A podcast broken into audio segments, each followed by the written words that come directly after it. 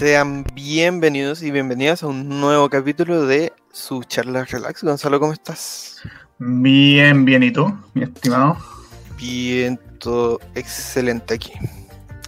Me mi, mi, horario comienza a tomar forma definitiva. Así que ya no tengo que pensar en cuándo hacer las cosas, sino que ya sé que tengo que hacer más cosas de las que puedo. Me parece. y eso me sienta bastante bien. Supongo.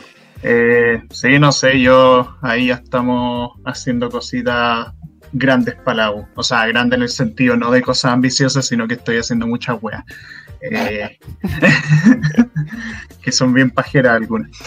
Eh, ¿Qué será?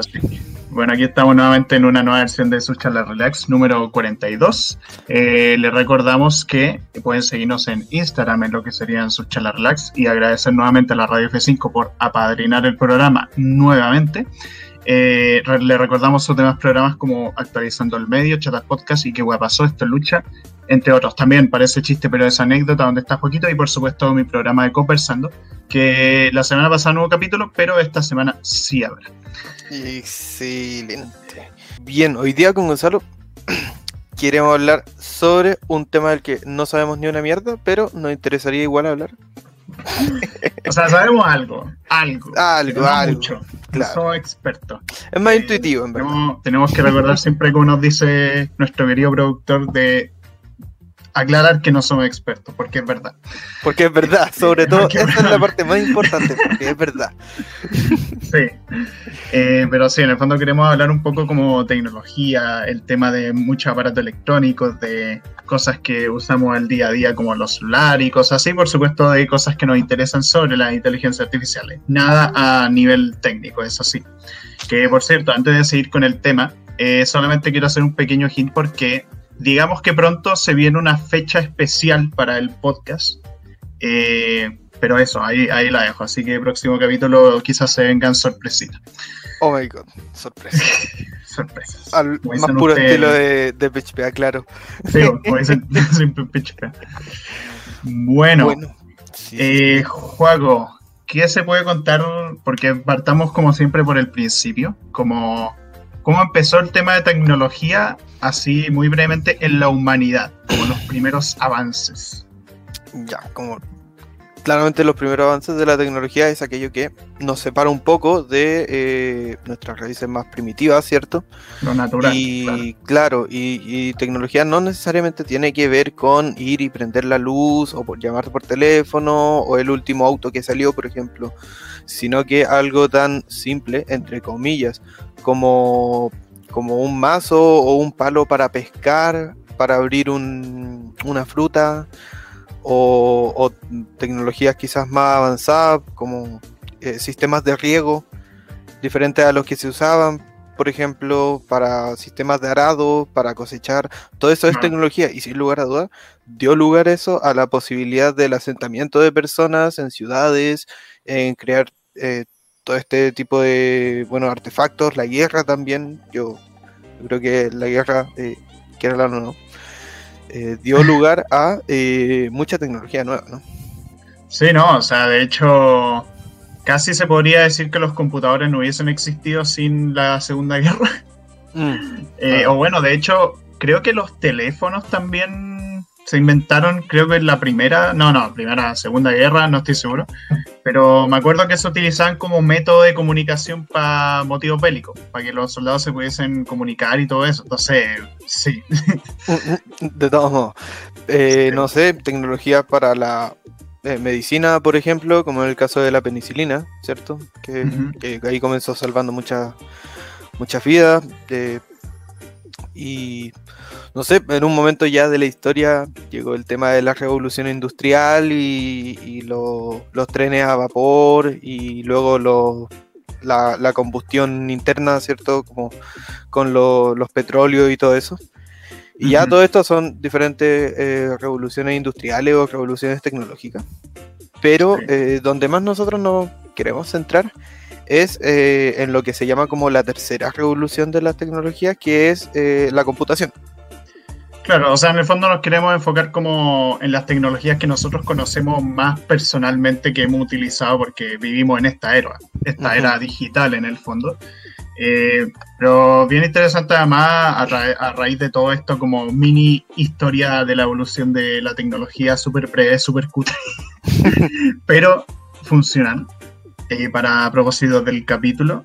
Eh, bueno, también otra cosa súper importante, la imprenta también contaría como tecnología y la imprenta ha sido importantísima en todo lo que se refiere a, lo que es la escritura de libros como más mejor desarrollada. Antes era con plumitas.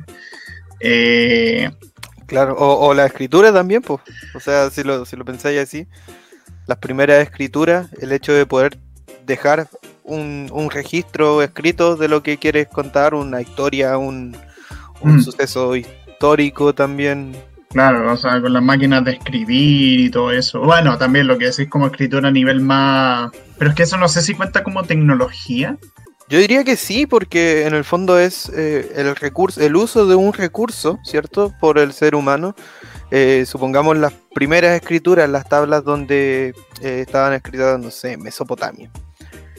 Mm. Ahí como que esos son recursos arqueológicos que nos permiten conocer, pero también eso permitió dar lugar a muchas otras cosas, por ejemplo, cómo se estructuraba una sociedad, cómo cómo se hacían los rituales, eh, ¿cierto? La, como los quehaceres espirituales también. Ah, ya, claro.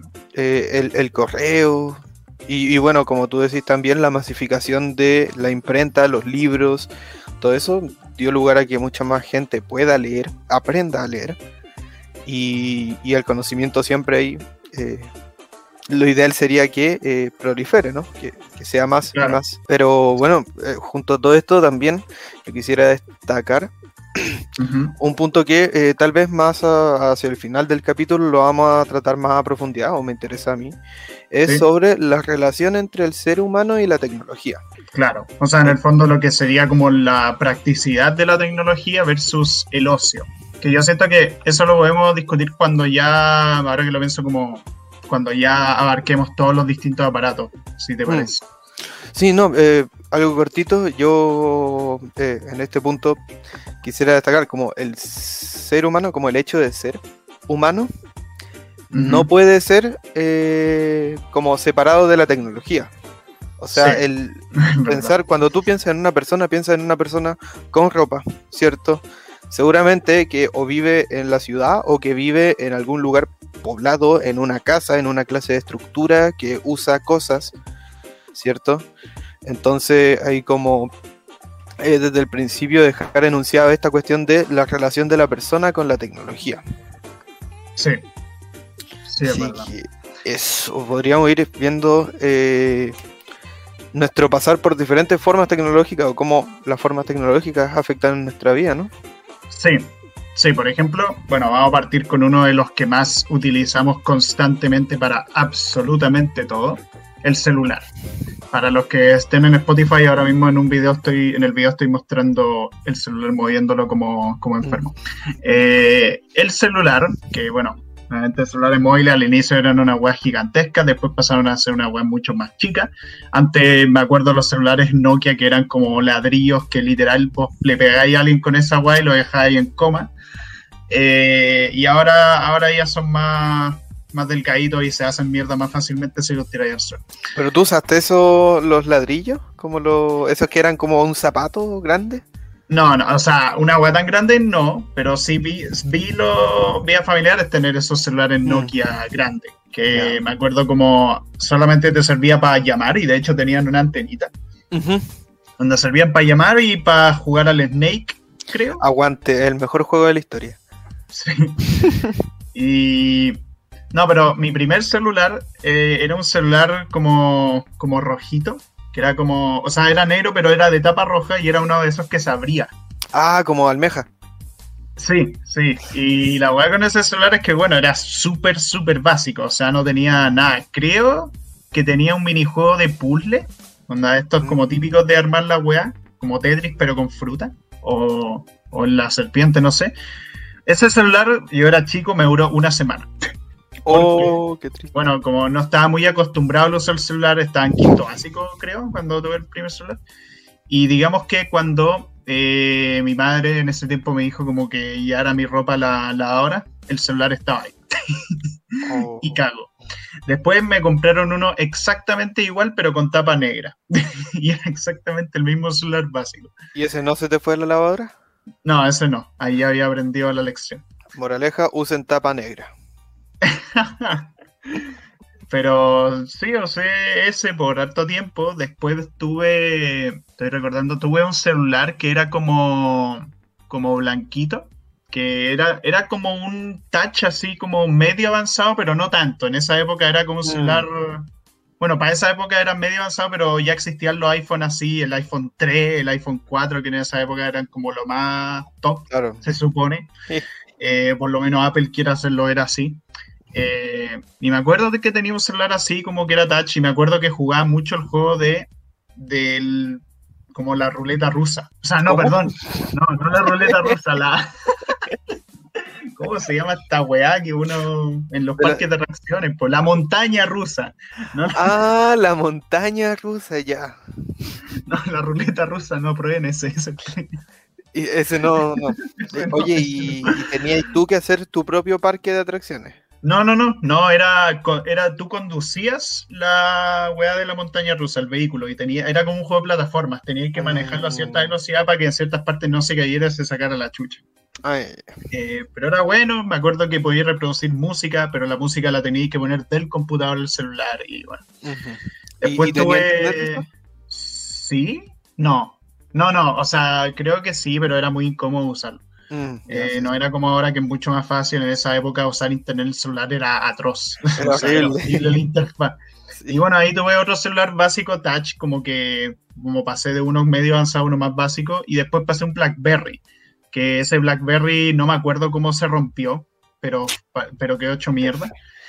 Y después de eso, 2014, ojo, 2014 a 2019, tuve el mismo celular que un iPhone 5C que fue como el primer celular bueno de verdad que tuve, por así decirlo, como realmente la raja, y ahora tengo el 5S, como que igual es muy atrasado la línea actual, como hay buenas que tienen iPhone 10, iPhone 11, que yo veo la web y no encuentro ni una web diferencia.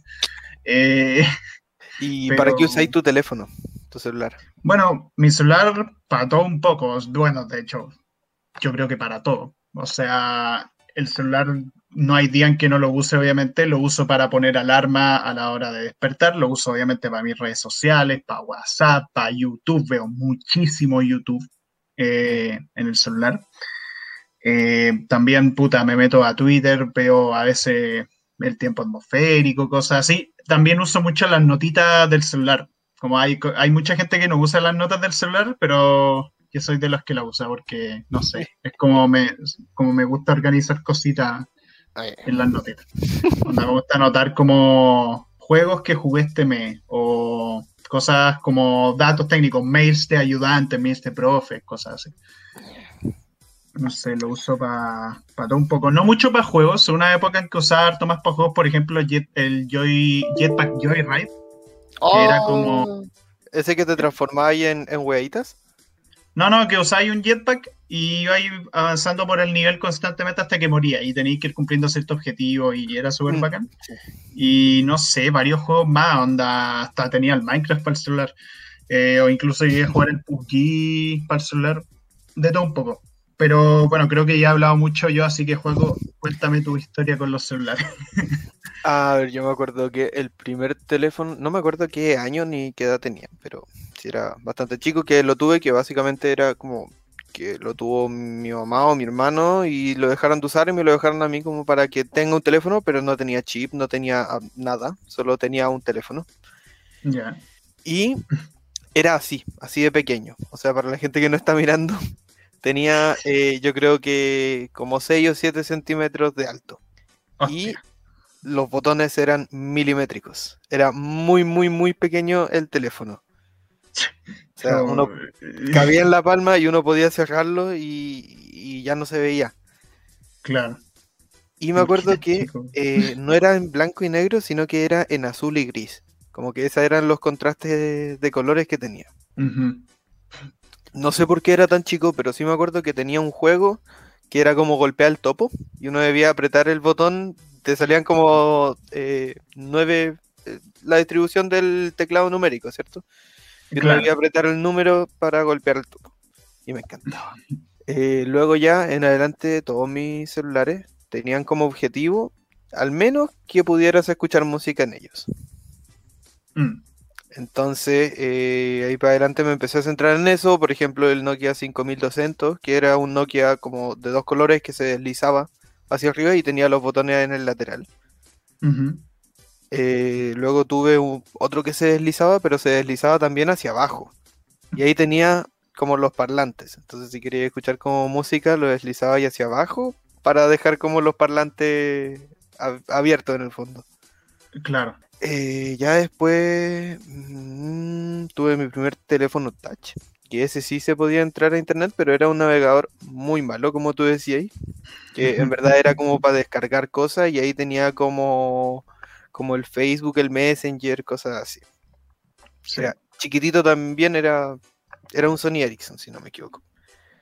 y ya en adelante todos los que he tenido son smartphones y eh, no sé, básicamente como tú, usarlo para todo, para ver el correo, para ver eh, redes sociales, para jugar, para ver videos, para llamar es lo que menos uso y los mensajes, los mensajes de texto ya son como solo para, para verificar la, eh, claro. no sé, así me voy a meter a WhatsApp y WhatsApp me tiene que mandar un mensaje de texto, por cierto, tenga cuidado porque están haciendo estafas con eso. Sí. Claro, de hecho los mensajes de texto son como para códigos, cosas así que te manda el banco, que te mandan las páginas estas de delivery. Bueno, también delivery a ese uso de en cuando cuando me quiero dar un lujito de comer sí, cosas. Claro. Charlas. Pero claro, como tú decís, hubo un momento en el que ya eh, usé mi teléfono para todo y todos los días y yo creo que eh, más de una hora y media sin al menos chequear el teléfono mm. eh, no paso aunque ya se volvió parte de mi rutina, como de mis necesidades, de mi entretención y de mi trabajo también. Pregunta seria, ¿tú ya hay el celular para ir al baño? Sí, usualmente sí. Y veo TikTok y lo dejo sonando. Me parece. Sí, no, ese es necesario porque si uno está mucho tiempo ahí dándole, eh, ya sabí, a la caquita, eh, tenéis que estar ahí con, viendo algo. Eh, pero sí, no, o sea, el celular es una weá que de verdad nos tiene completamente consumidos y somos unos malditos esclavos, pero nos encanta. O sea, que es lo como al final los celulares y todas estas cuestiones son productos que se van adaptando a la necesidad del consumidor. Sí, sí, no, bueno, también ahora que lo pienso, el tema el tema de las cámaras, o sea, el tema de la cámara del celular se usaba como de forma enferma, sobre todo para Instagram. Yo no usaba nada eh, las cámaras de mi celular, así, absolutamente nada. Pero bueno, también, además del celular, tenemos otros, obviamente hay muchos otros aparatos que son bien interesantes. Por ejemplo, el tema computadores, que, bueno, obviamente ahora mismo estamos grabando esto utilizando un computador. Aunque, bueno, de hecho, yo me acuerdo los primeros capítulos del podcast yo lo grababa con el celular. O sea, yo me ponía el celular aquí y ahí hablaba. Eh, porque además no usamos... Sí, aparte ahí no teníamos cámara, entonces era más fácil. pero ahora con, bueno, pero hablando ya de lo que es computadores, bueno, en mi caso eh, bueno, no sé si tú tuviste estos, yo creo que sí, estos computadores de escritorio antiguos como con Windows 98, así que eran como súper, súper viejos con el típico fondo de pantalla de un campo verde. Y ese que le eh, ponía ahí un, filtro a la pantalla y que había una pantalla encima de la pantalla para que no sea tan brillante. Claro. También. O se cubría el, monitor cuando no se usaba. Había como una lona que se le ponía encima del monitor. Sí, onda, antes de que se apagara automáticamente como ahora. Claro. Pero era brigio antes como uno tenía la paciencia como para un internet tan lento, porque antes el internet era lentísimo. Onda, era una weá como... Onda, weón, una página te podía cargar fácil 10 minutos y tú ahí lo tomáis como algo normal. Ahora está la exigencia de que sea al instante la carga que es mm. como puta, sí o sí. O sea, bueno, a veces pasa que ciertos computadores fallan. Más que el internet, yo cacho últimamente que muchas veces no es tanto el internet el que falla, sino que es más el computador. Cuando se mm. trata de cargar páginas y cosas así, dependiendo de los procesadores, de la tarjeta gráfica, de los gigas de RAM que tenga y todo eso. Eh, también muy importante ahora que tenga SSD, que es lo que hace ahora muchos computadores extremadamente rápido. Pero pues sí, ¿qué experiencia has tenido tú con computadores? Eh, no, también como eh, en contacto con computadores desde niñito, también vi como este tema de, del Windows 98, Windows XP, ¿cierto? Cuando, no sé, mandar un correo era como, ¿qué? ¿Cómo se hace eso? Uno porque éramos niños, no entendíamos, y otro como porque, ¿cómo le explicáis a alguien cómo funciona el Internet? Pues, Sí, como que no se puede y al final nosotros, ya, nosotros diciendo como, bueno, antes era distinto, pero ¿qué tan antes? En el fondo como eh, es casi que vertiginoso el, la velocidad con la que avanza esta wea. Sí, no, ha avanzado rapidísimo, weón. Es brigio como ha avanzado todo de forma tan bestia, así. hace como 30 años, no, 25 años, Onda, los computadores, el internet casi que era una weá para gente muy, muy exclusiva, así ahora todo el mundo lo tiene. Claro. Pero pues sí. Y bueno, igual con el tema de computadores, en mi caso, bueno, he tenido computador como computadores muy, muy lentos. Ahora ya estoy con uno rápido, pero fue después de muchos, muchos meses de ahorro para conseguir un PC gamer increíble, fantástico. Eh, igual tú... Sí, no, sí tiene luces. No las puedo mostrar, obviamente, pero tiene luces. Eh, pero nunca la uso en verdad. Y la cosa es que, puta, fantástico, o sea, corre espectacular todo, o sea, algunas cosas no, pero más problemas de port que del PC en sí, porque el PC literal tiene requisitos para toda la web. Mm. Eh, pero súper bueno el computador, aunque tuvo un pantallazo azul el primer mes, pero bueno, según eso creo que es medio normal y creo que era porque no había actualizado los drivers. Pero me acuerdo el PC anterior que tuve, que esa weá, el pantallazo azul que tuvo fue mortal, porque esa weá se fue tan a la mierda y más encima era dos días antes de una entrega muy importante y tenía la weá en ese computador. Y tuve que mandarlo donde un weón y el weón, como cachó que estaba desesperado, me cobró relativamente barato, como 60 lucas, para arreglarlo y para recuperar el archivo. Primero recuperar el archivo, ah. después arreglarlo. Y al arreglarlo pasó, pasé de tener un Windows 10 en ese PC a un Windows 8, como que me bajó el sistema operativo porque parece que el computador que había comprado no, no tenía como capacidades como para mantener el Windows 10 por tanto tiempo. Una weá muy rara, no, no sé, weón. Qué extraño. Para mí siempre va a ser como un misterio todo eso. Sí, no, sí, rarísimo cómo funcionan los PC. Pero bueno, te contaba antes cuando hablamos del capítulo. Hay muchos otros como eh, artefactos domésticos que tienen un computador como incluido. O sea, cuando uno habla de computador, uno suele pensar en un computador personal, ¿cierto? En, o en un notebook o un computador de escritorio con sus componentes, pero no sé, los autos también tienen computadores adentro, los microondas también tienen computadores, las lavadoras o las aspiradoras, como todas esas weas. Sí, sí, no, o sea, bueno, los autos, los autos que son como súper avanzados, manda el auto automático, los que tienen estas como pantallitas que te indican, hasta hay algunos que tienen cámara que te indican mm. como lo que hay atrás, eh, son súper buenos. Y no, hablando como de eso electrodomésticos, de todo, mucha tecnología que nos ha ayudado a, muchas cosas, el tema del refrigerador, el microondas, eh, el tema de, bueno, los audífonos. los audífonos. Sí, los calefactores sobre todo, puta que son buenos los calefactores. y bueno, también hay otros que ya son un poquito más bestia que eso ya, si quería gastar demasiada plata, que son las sillas masajeadoras. Onda, no las que uno paga 500 pesos para meterla ahí en el cine, sino que comprarte una silla masajeadora para tenerla en tu casa, así, onda, para sentarte y que te, la agua te masajee. Eso es como lujo absoluto. Así. Fantástico, po. Sí. Pero, no, bien interesante, o sea, tampoco se puede expandir mucho en esto porque tampoco es como vamos a decir, no, mira, tenemos experiencia así súper grande con este refrigerador. Al menos que tú tengas algo así, yo por lo ah. menos no tengo algo así. Eh, no, me, parece que no. A lo mucho que de chicos a veces éramos weones y tocábamos la estufa y ¡ah! No sé si tú hiciste eso o yo soy. O un amigo metió las patas al horno prendido.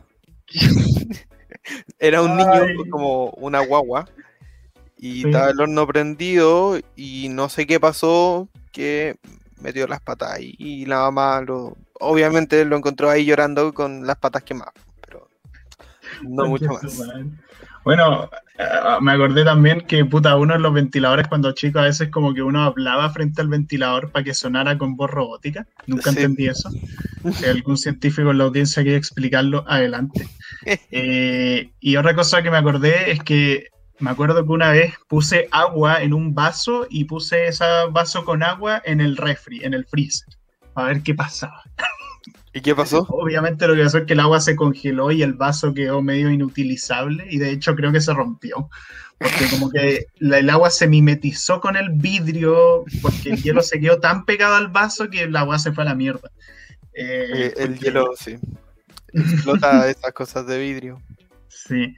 Porque se Por cierto, eh, quería, quería comentarte, ¿qué pasó en el año 1999 respecto al tema tecnologías? Se acabó el mundo. Efectivamente. De hecho, esto, esto que están escuchando ahora mismo no está ocurriendo, es producto de su imaginación. En realidad estamos todos en el limbo. Así que pues. Es como la Matrix. Somos bufones de la Matrix para que se mantengan ustedes ocupados, ocupadas y, no vaya a molestar a los alienígenas que están controlando. ¿Alienígenas autómatas? Eh, no sé. La verdad, estamos todos dudando sobre eso. Pero bueno, en el año 99, como esto ya lo he comentado un poco en el capítulo del fin del mundo, 19, vayan a verlo, eh, que en el año 99 se pensó que el mundo se iba a acabar, porque supuestamente, o sea, perdón, al inicio del año 2000, como que el mundo se iba a ir a la chucha porque las tecnologías se iban a volver locas y iban a atacar a lo humano. Obviamente no pasó nada, eh, pero fue bien curioso como este temor que se tiene a las tecnologías y que se sigue expandiendo al siguiente tema del que vamos a empezar a hablar ahora, que es eh, ¿Dónde está la pauta? Acá está, la inteligencia artificial. Pero si está en, la temática central, güey. Oye, espérate, no, antes de pasar a eso, es que me puse a pensar, porque ya, la gente decía como, oh, las tecnologías van a comenzar a pensar solas y van a tomar el control del mundo y se va a acabar la era tecnológica del humano. Esto eh, ya acercándose al año 2000.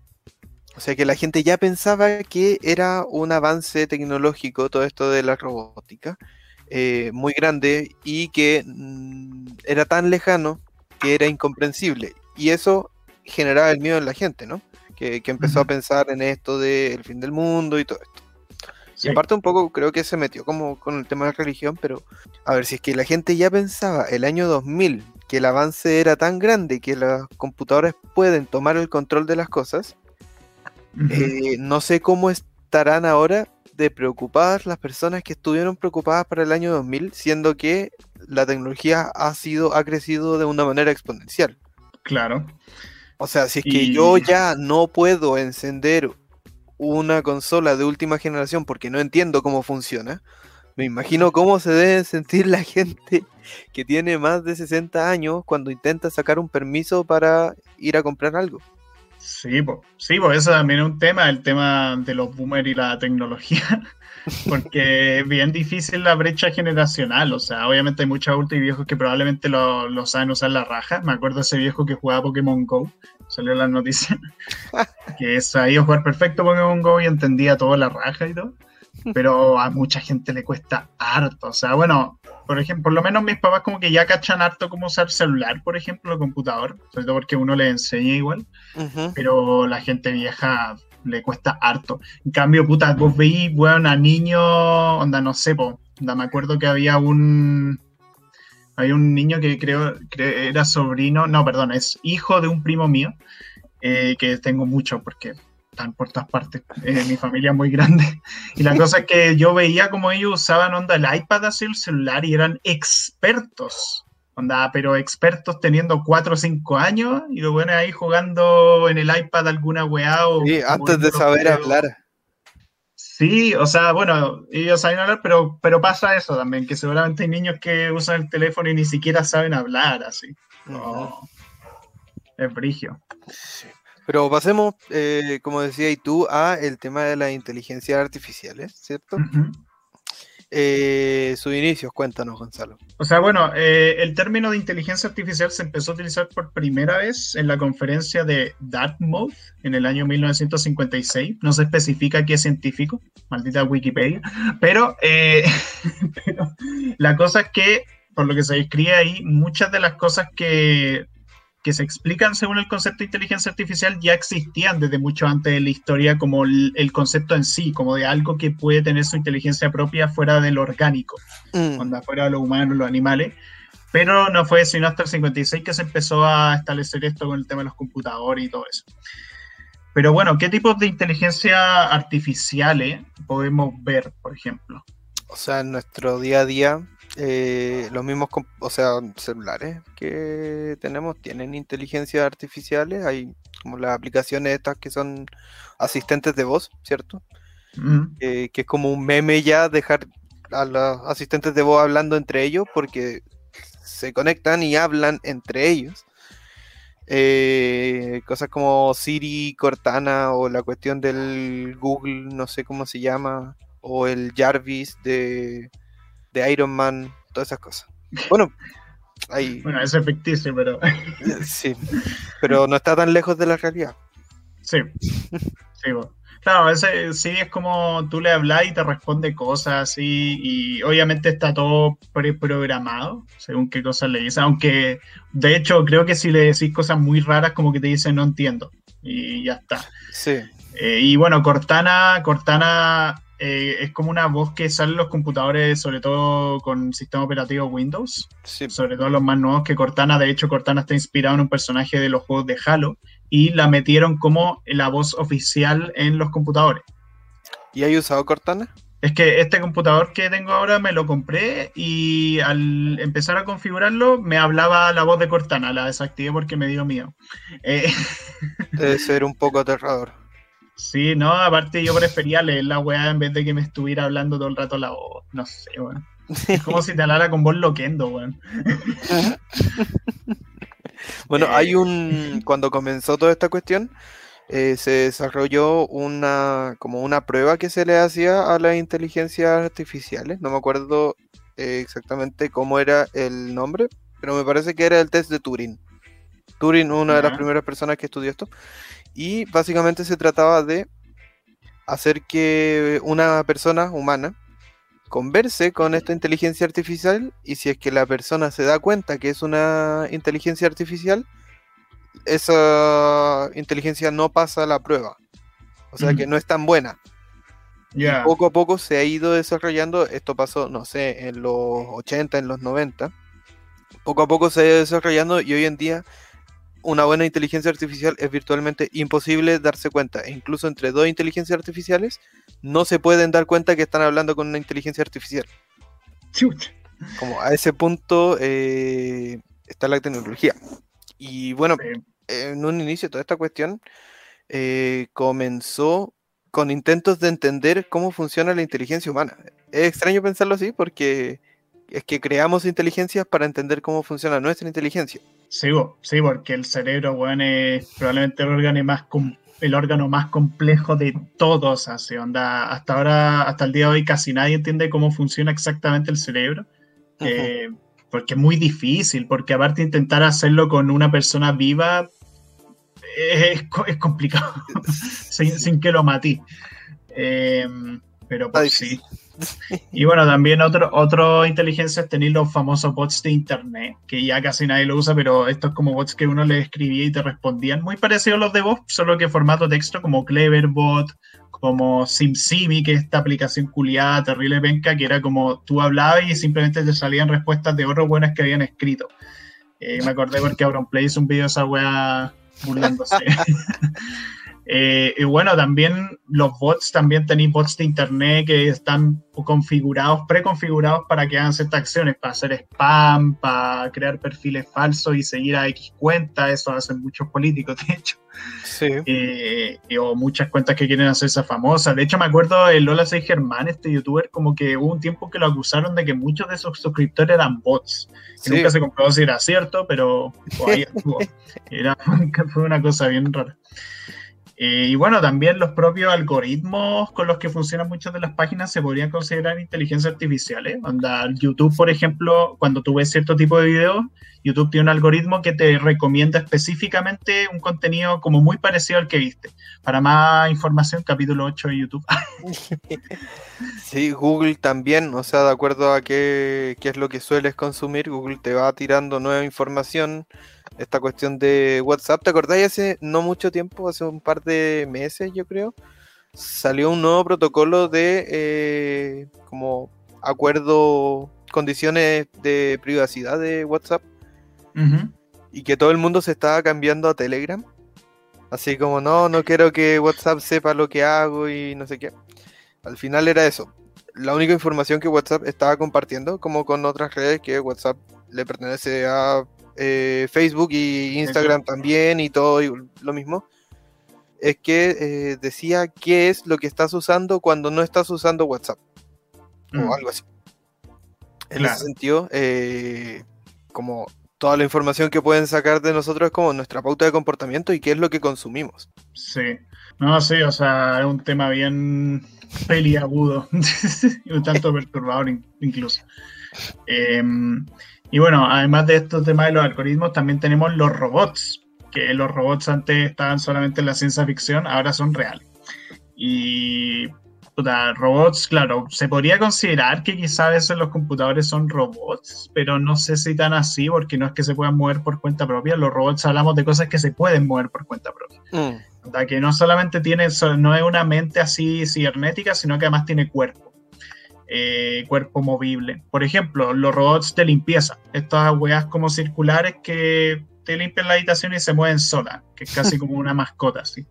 Eh, y, y también, puta, tenéis robots que son como de diseños medio raros, como robots que son como perros.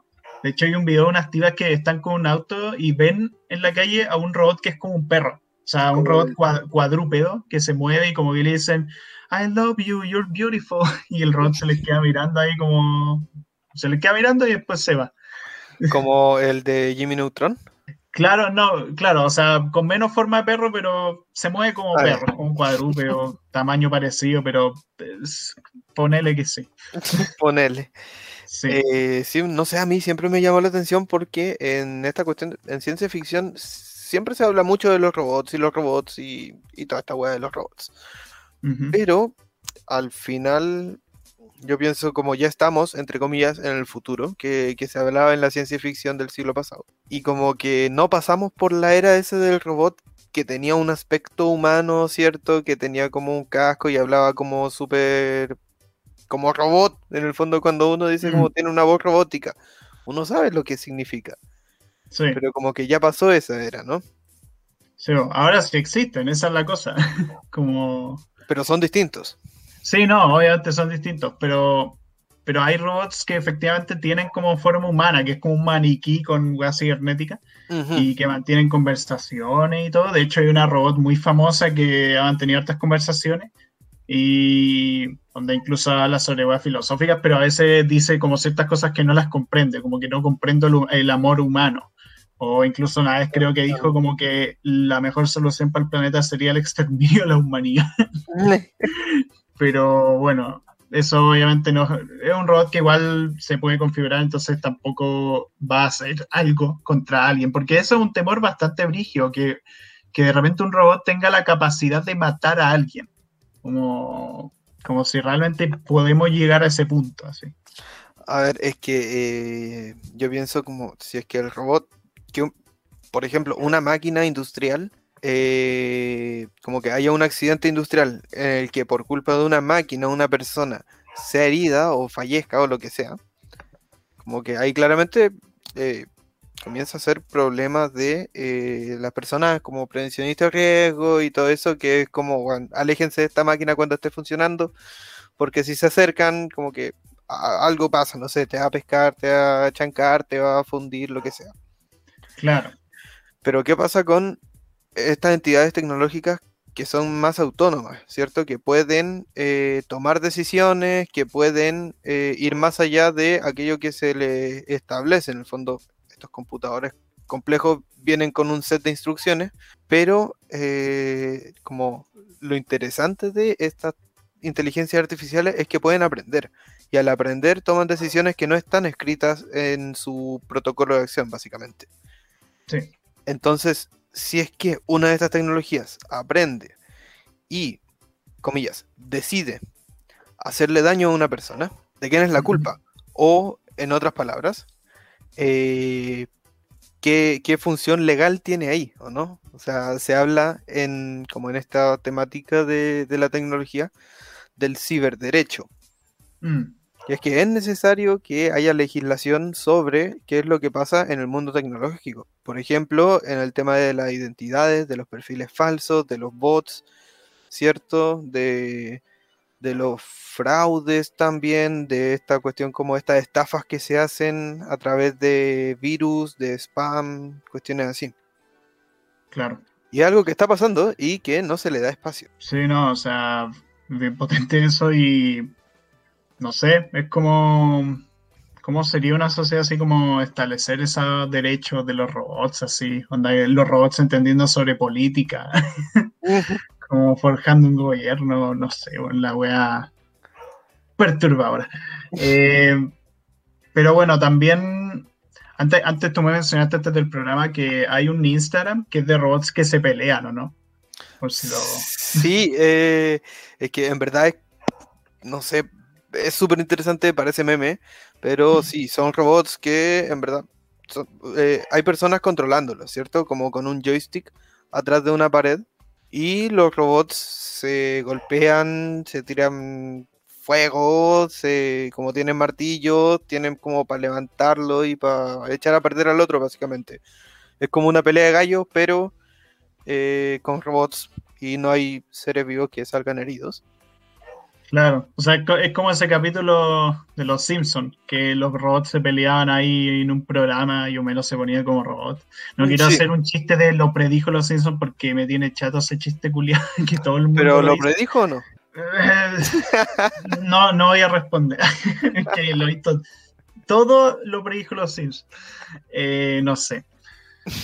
Bueno, otras cosas que también quería como preguntar el tema de... Se me ocurrió también el tema de la biomecánica, que igual interesante eso, las personas que pierden extremidades lo, logran reemplazarlas con brazos robóticos o piernas robóticas, que eso lo encuentro increíble, como de las mejores cosas que se pueden hacer. Em, y también como el tema del cerebro, como si, que, con lo humano me refiero. Onda, ¿qué pasaría? Y de hecho esto pasó en un capítulo de Black Mirror, eh, no es tanto por la, calidad de la serie personalmente, pero es más por los conceptos que tiene. Que en esa serie como que te ponen que el cerebro de los humanos se termina poniendo en un chip, porque el mundo, el planeta Tierra se irá a la chucha. Y esos chips se meten en un satélite, que el satélite se lleva al espacio, y en esos como supercomputadores que están todos los chips, la gente vive vía dentro de ese computador. ¿Tú ah. aceptarías que te hicieran eso? Como vivir una vida que tú sabes que no es como real en el plano físico, pero que mentalmente existe en ese computador, mientras no la aplaste un asteroide.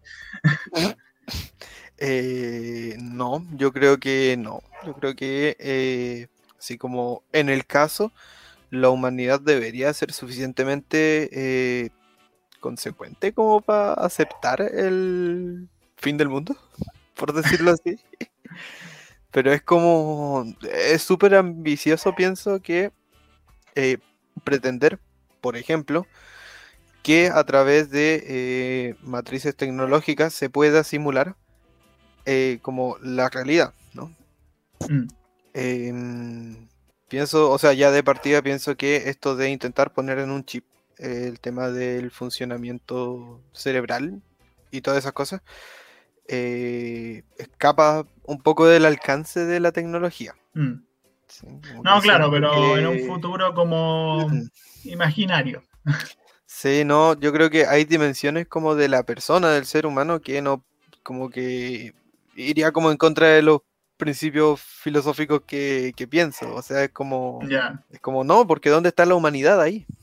Claro. Como tan apegados a la tecnología estamos que muchas veces olvidamos eh, la naturaleza humana, ¿no? Como el, tema del sentir, el tema del padecer, el tema de, la, de que estamos limitados por eh, un cuerpo, ¿cierto?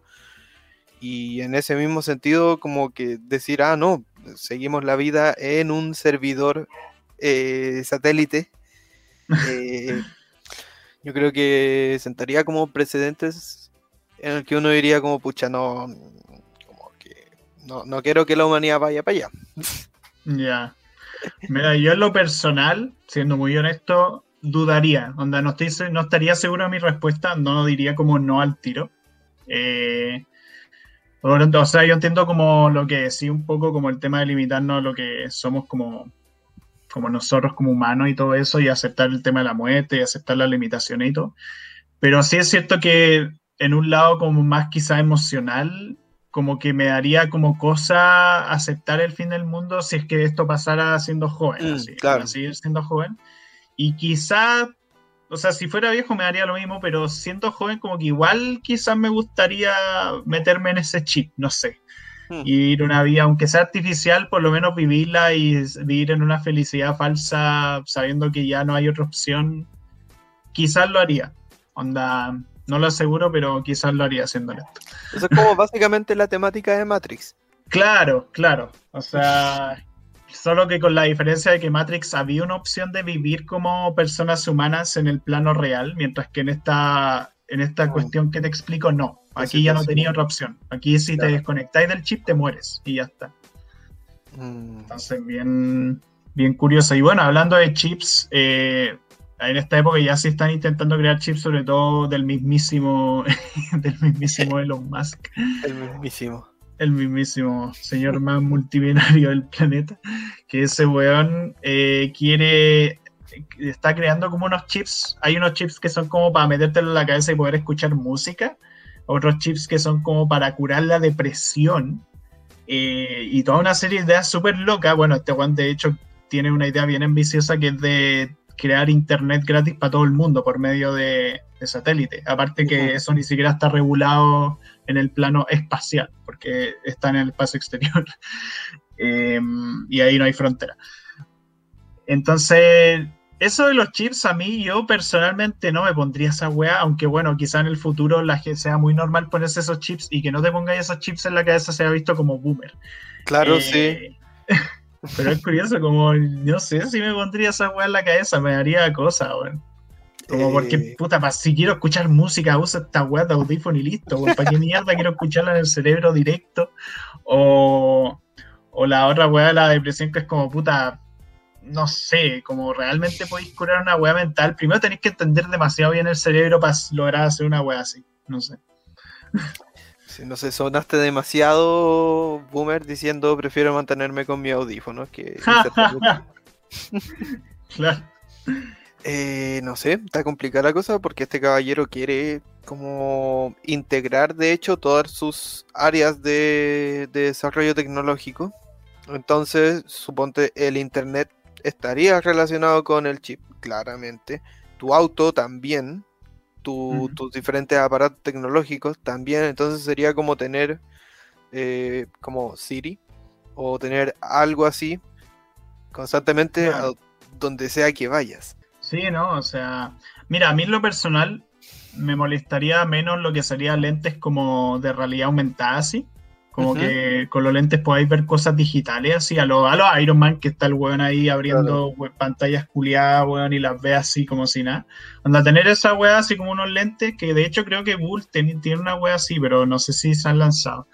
Eh, y son como realidad aumentada, bueno, realidad aumentada ya lo vemos en Pokémon Go o juegos así que son como de muchas cosas. Eh, Y puta, igual estaría acá en eso de como que el, lo que veáis en red de estos lentes sea como medio computador, y así como que activé esto y oh, abriste el refli, o activáis esto y oh, mira, eh, moviste esta weá así. Eso estaría acá porque primera weá no interfiere con tu cuerpo. en los chips sí, los chips se meten en tu cerebro, entonces. Ya, y si es que, por ejemplo, te presentan un lente de contacto, un lente intraocular de realidad aumentada. O sea que te operan y te ponen el lente dentro del, de los ojos, que eso es una operación que se hace. Eh, se usa para sanar problemas de la vista, ¿no? A ver, quitando que el tema ojo yo tengo un poco de fobia porque a mí no me gusta el tema de usar lentes de contacto, no me gusta ponerme cosas en los ojos, onda, por lo general, no me gusta nada.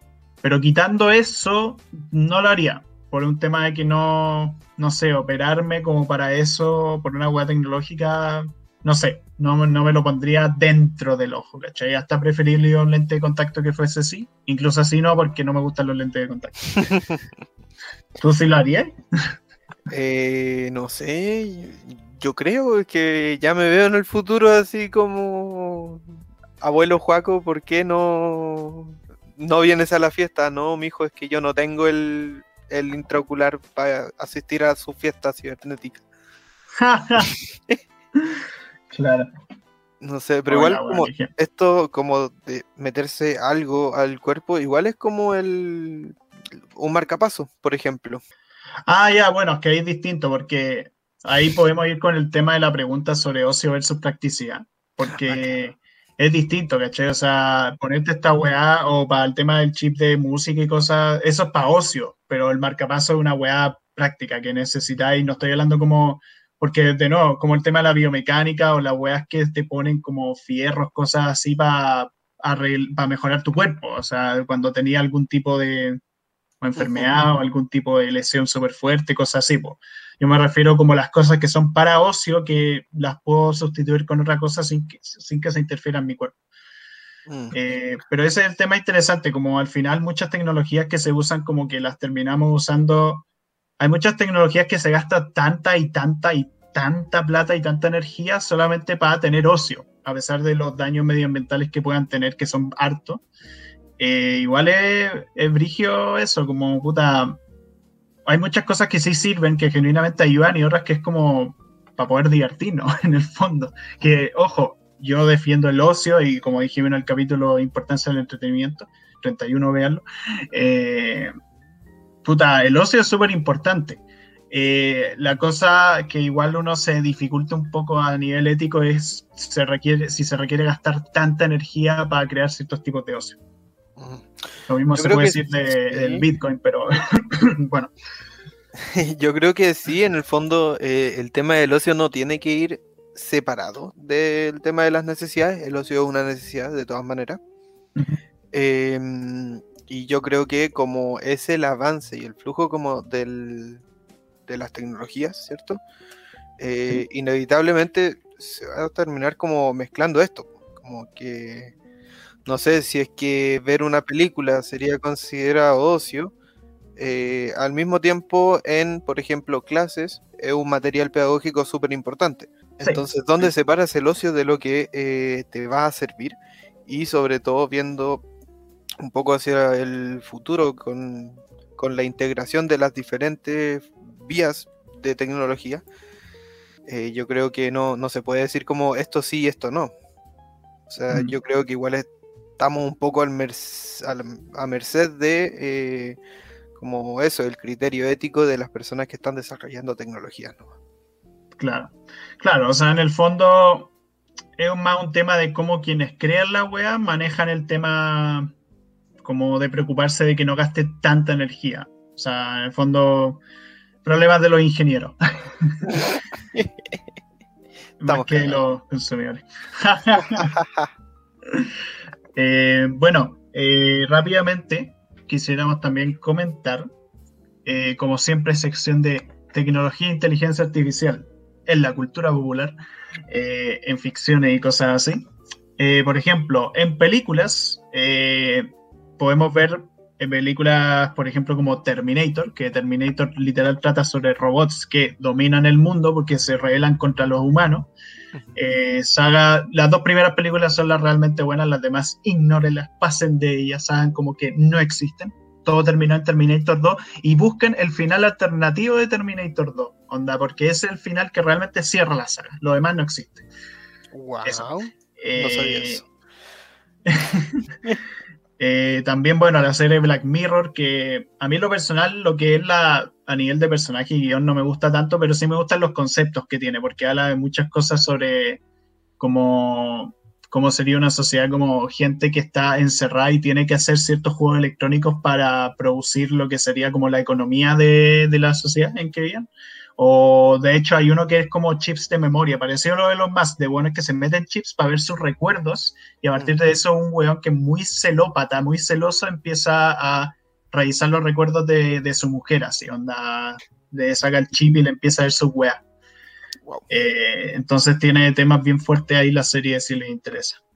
Sí, no, también una película que a mí siempre me ha llamado harta la atención de este tema, que sorpresivamente sí la he visto, es Her en el que eh, aquí un tipo se enamora de una inteligencia artificial mm. y está puesta esta cuestión como de las emociones, ¿cierto? De, del aprendizaje que tiene la inteligencia artificial también, como cada vez se parece tanto a un humano que eh, uno puede tener casi que una relación eh, mm. sentimental con ellos, no sé, me, gusta harto. Es buena, Jera, es muy buena. Aparte, un grande Joaquín Phoenix. ¿Era Joaquín Phoenix? Creo que era Joaquín Phoenix. Creo que sí. Eh, y puta, también tenéis, bueno, ahí tenéis películas como Yo Robot, tenía Robocop, tenéis Gigantes de Acero, que está de los robots que se pelean.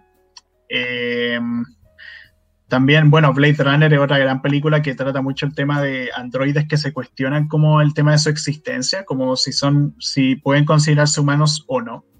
Eh, muy buena también las dos Blade Runner. Eh, y varias más, Pacific Rim, que esas de peleas de robots gigantes contra monstruos alienígenas, sobre todo la primera Pacific Rim, la segunda, la segunda no existe.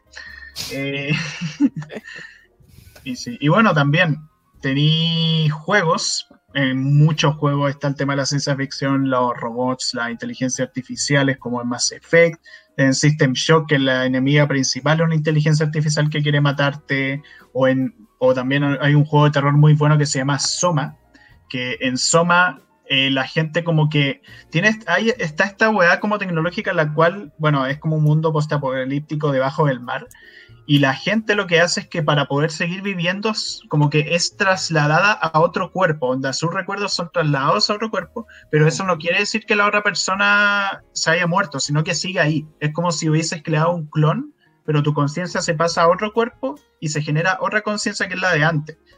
O sea, es como raro, es como que en el fondo los recuerdos de tu cuerpo antiguo se mantienen ahí, pero se quedan estáticos y se queda ahí encerrado como un estado en que está consciente, pero ya no se puede mover. Es una hueá horrible.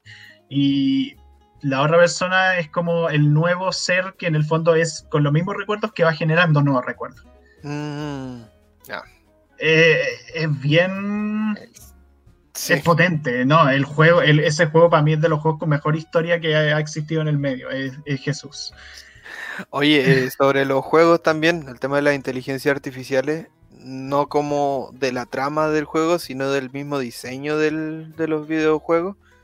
Eh, son todos los personajes no jugadores que, hay, ¿cierto? Que tienen diferentes comportamientos, tienen diferentes, eh, no sé intenciones, pero hacen distintas cosas. Unos te venden cosas, otros te quieren matar y se acercan y hacen patrones de movimiento y aprenden cómo eres tú o pueden detectar si es que va muy rápido, si es que va muy lento.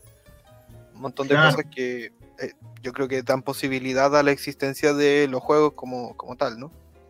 Sí, no, o sea, el tema de los NPC es súper importante. Importa mucho que también tengan buena inteligencia artificial, sobre todo si queréis que el juego tenga una dificultad que sea entretenida. Pero no tan eh, buena. Claro, claro, que no sean tan absurdamente jodidos para que no sea un injusto, ¿cachai? Pero también, o, que tus aliados sean útiles, cosas así. Onda, hay mucho, muchas cosas respecto a la inteligencia artificial que se tienen que hacer bien en juegos para que estén bien diseñados. Entonces, eso también es un tema importante. Y rápidamente, algunos animes, como por ejemplo Doctor Stone, que, a ver, Doctor Stone es una serie que igual es como, a mi, a mi juicio, de tono un tanto infantil. De hecho, hay un punto en que yo la dejé ver porque como que empezó una guerra y como que la guerra no me lo podía tomar en serio porque era como que no, no, era como guerra real, como que era casi como un juego entre los buenos. Entonces no me la pude tomar en serio. Pero quitando eso, la serie es muy buena porque es muy buena en el sentido de si queréis como aprender ciertas cosas así. Eh, porque es, es un mundo en que todas las personas se volvieron piedra y el personaje principal logra despertar de más de, después de logra despertar después de más de 3000 años. Y el weón es experto en ciencia, pero así a nivel absurdo y el weón logra sobrevivir y logra eh, acercarse a una sociedad de humanos de esa época, eh, que están como una época muy primitiva, y logra como enseñarles tecnología, ellos lo ven como magia, y te enseña toda una serie de cosas como tecnológicas antiguas, así, como de las cosas que se hacían en la antigüedad, y el weón se las enseña a hacer. Eh, el weón, de hecho, llega un punto en que ya tiene tantos tipos de minerales y tipos de objetos específicos, que el weón hasta crea un celular. O sea, no un celular como los que, como, como estos, sino que como un teléfono que uno se puede, un teléfono estos que tenéis que llevar como una mochila. Eh, y de hecho hay gente que ha probado los experimentos de la serie y resulta que son 100% reales, donde se pueden hacer... Que, es bastante fiel a la ciencia. Sí, sí, no, es súper fiel en ese sentido. Así que ahí sí, si le interesa verlo y tal, solo con la advertencia de que quizás no te guste si no te gustan series como que pueden llegar a ser muy infantiles en ciertas cosas. Eh, y nada, o sea, también tienen Ghost in the Shell, muy, muy buena película. Tienen Perfect Blue, si es que quieren ver una película que reflexione un poco sobre el tema de la privacidad en Internet y el problema de los acosadores de Internet y cómo en el fondo una película del año 98-99 pudo eh, predecir tantas de las cosas que pasarían en Internet en el futuro. Entonces, pues sí. sí no sé, yo eh, no mucho no he visto, lo que sí hubo un momento como justo antes de los 2000 que fue como el boom de los mechas en el anime.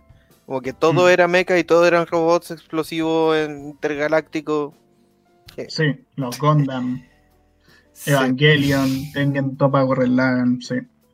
Todas esas cosas que no puedo pronunciar.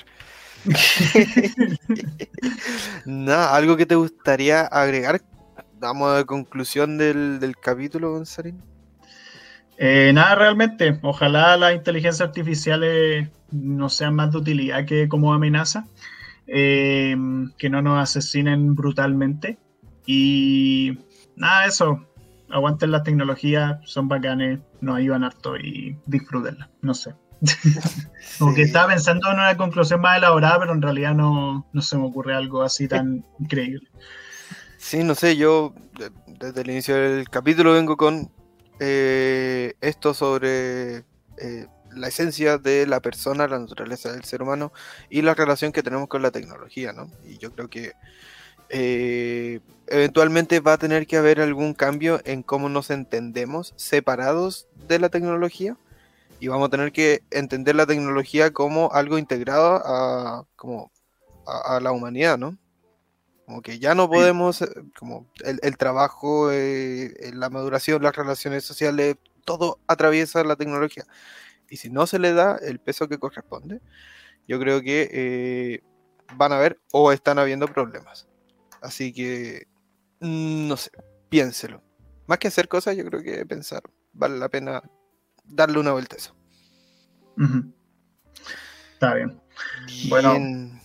Agradecemos a la Radio F5 por, como siempre, hacer todo esto posible. Vayan a ver sus otros capítulos, actualizando el medio, está sacando mucha más, eh, más contenido, está bastante activo los chiquillos. Y eh, todos los otros programas, eh, esto es lucha, para ese chiste, pero es una anécdota, conversando, donde está Gonzalín, del patio del podcast. Eso, quería mandarle un saludo a la Pauli, que vi que mandó un saludo ahí en, el programa. Así que eso y que nos anda viendo, así que muchas gracias. Y gracias también a ti que has llegado hasta este momento del capítulo y espero que les haya gustado. A ti también, Gonzalo. Muchas gracias. Eh, sí, no, muchas gracias y que estén muy bien, gente de ella. Bye bye.